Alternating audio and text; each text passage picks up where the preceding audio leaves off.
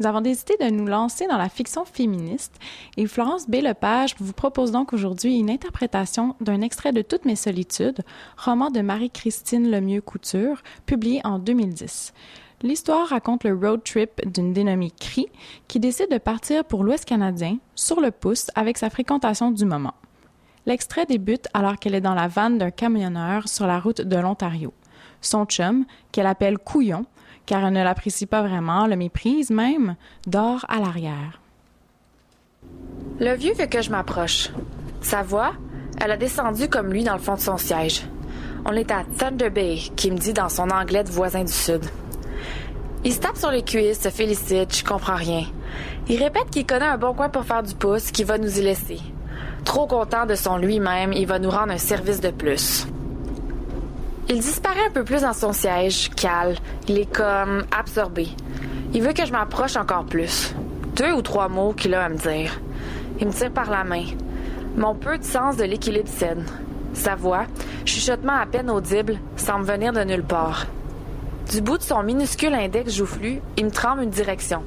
C'est là qu'il va nous débarquer. Là, c'est le point limite de Thunder Bay. Là où il reste encore quelques maisons avant que l'autoroute emporte tout ça vers un autre point. Il s'arrête. Je jette un regard derrière. Mon couillon d'or, paisible, roulé en boule sur un petit coin du lit.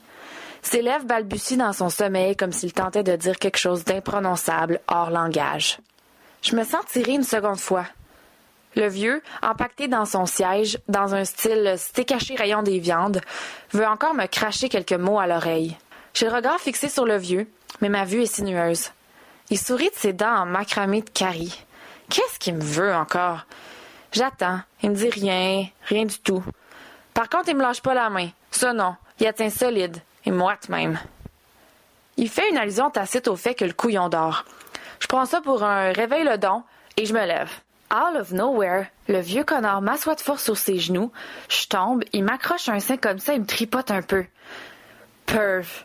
Un coup de coude dans les côtes, twist de testicules comme elles se sont jamais fait valser. Je les lui écrabouille, les tords, qu'il souffre sa vie. J'aurais aimé les lui arracher avec férocité, puis les lui fourrer en pleine gueule, qu'il les avale, qu'elles retournent à leur place par voie intérieure. Il a rien vu venir. J'accroche mon sac et je sors. Couillon ou pas. Faut croire que le vieux, il en a pas voulu du couillon. Il l'a foutu dehors avec ce qui lui restait de rage et de force malgré la douleur. Il a fait un vol plané, le couillon. Il a pas touché une marche, sorti d'un bond et bang, à terre. C'est le frottement sur le gravier qui l'a réveillé. Le vieux a détalé merci bonsoir. On voyait même plus sa tronche tant il devait mâchouiller les coins de son siège. Quant au couillon, il a rien vu, rien entendu. Tout compte fait, il s'est aperçu de rien. De rien. Sommeil oblige. J'y tiens pas trop à ce qu'il sache que le vieux connard a essayé de me tenter ici et là. C'est le genre d'histoire qu'on est un peu mal foutu de raconter de toute façon. Est-ce qu'il va me croire? Il va s'imaginer quoi? Puis qu'est-ce que ça changerait? Comme je connais mon couillon, il va me dire que je l'ai cherché ou bien que c'est normal, que je suis pas une fille qui passe inaperçue, qu'on aurait plutôt envie de me peloter en tout temps, tout lieu. La nuit plombe. Mon couillon, il est pas du tout fatigué. Il est même surpris de me voir dégringoler au lieu de marcher. Encore qu'il faille monter les tentes, activité largement au-dessus de mes capacités physiques du moment. Je rigole, tournoie, incapable de déplier les poteaux dont je ne sais que faire. Constatant les dégâts, Jean se bombe le torse et prend la situation en main. Urgence. Tant en détresse, le voici, le coureur des bois mènes. Il les instincts virils de partout, c'est presque indécent. Il monte ma tente en un tour de main de mâle alpha. Il jette nos sacs, flanque sa tente de nos sleeping bags et matelas de sol, allume une chandelle. Le tout inclus dans le sud? Fuck that. Je suis à Coyens Bay, puis je vois des étoiles.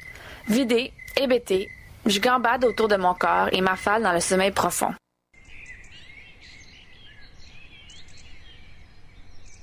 Des cris d'enfants me réveillent au petit matin.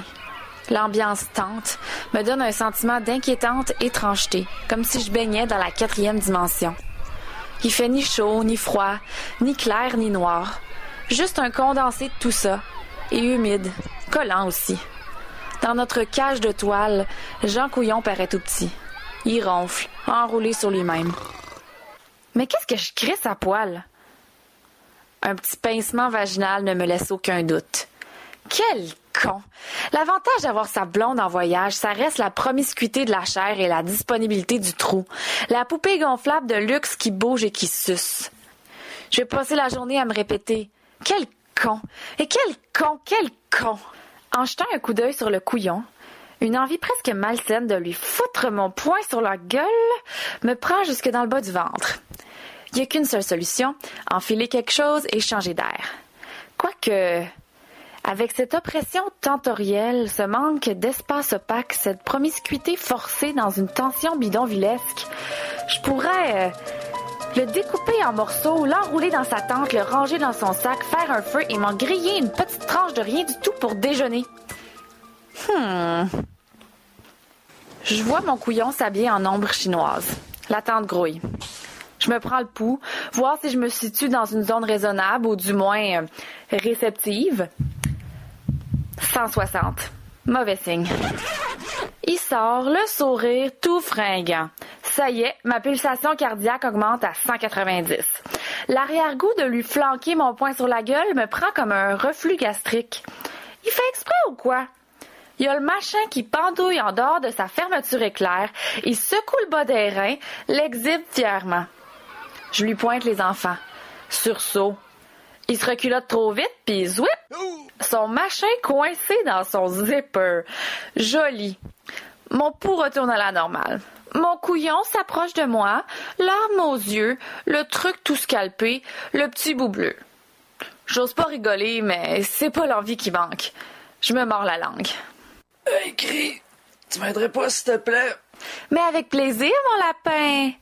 Je prends le bout de son petit bout du bout des doigts, le zipper de l'autre, tiens le tout bien fermement, un dernier regard vers le sien et je tire d'un bon coup. Un sourire de contentement absolu se dessine sur mes lèvres. J'ai quand même un brin de compassion, j'avoue. Ça fait pitié, la petite goutte de sang timide qui borde son prépuce. Mais c'était quand même soulageant d'avoir son destin sexuel entre mes mains tout qui dépend d'un petit coup vers le bas ou vers le haut. Moi, la fatalité. Ça lui apprendra à gazouiller avec le paquet en giblotte. Les sous-vêtements, c'est pas qu'une idée comme ça, c'est la postérité. Je sors la trousse de premiers soins. Moment de tendresse.